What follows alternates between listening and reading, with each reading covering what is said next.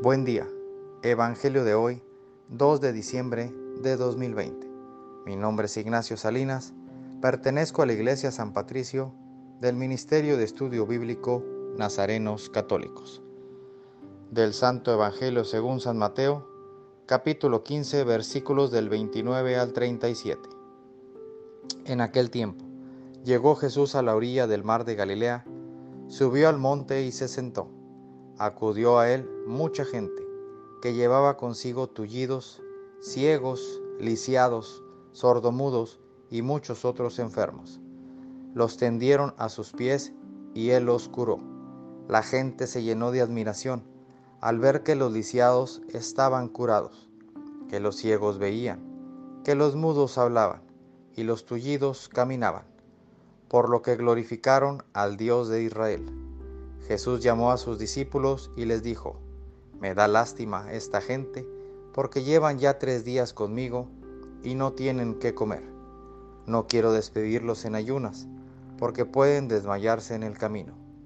Los discípulos le preguntaron, ¿dónde vamos a conseguir en este lugar despoblado panes suficientes para saciar a tal muchedumbre? Jesús les preguntó, ¿cuántos panes tienen? Ellos contestaron, siete y unos cuantos pescados.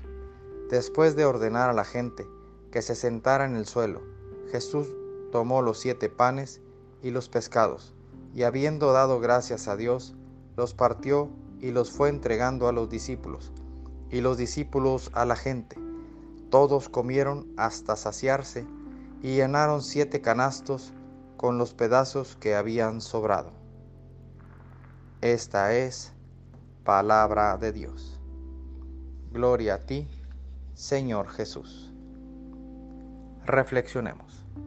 En este Evangelio, Jesús nos dice que Él siempre se preocupa, pero más que preocuparse, se ocupa de nosotros, porque nos ve descarriados, desorientados, incrédulos muchas veces, y Él una y otra vez nos demuestra a través de milagros que Él nos ama, que Él se ocupa de nuestra comunidad y que a veces se pregunta, ¿por qué si yo te he dado tantos milagros, no los compartes? ¿Por qué no los usas para ayudar a tu hermano? ¿Por qué los guardas con tanto recelo, como si fueran a ser tuyos eternamente? También te pregunta, cuánto has logrado por ti mismo. Jesús a diario nos da el milagro de la vida. No desperdiciemos esa oportunidad de compartir una comida con alguien. Todo rinde más si lo compartes y en el compartir está el milagro. Oremos. Nada te turbe, nada te espante, todo se pasa Dios no se muda, la paciencia todo lo alcanza. Quien a Dios tiene, nada le falta, solo Dios basta. Vayamos con alegría a proclamar lo que Dios nos ha enseñado.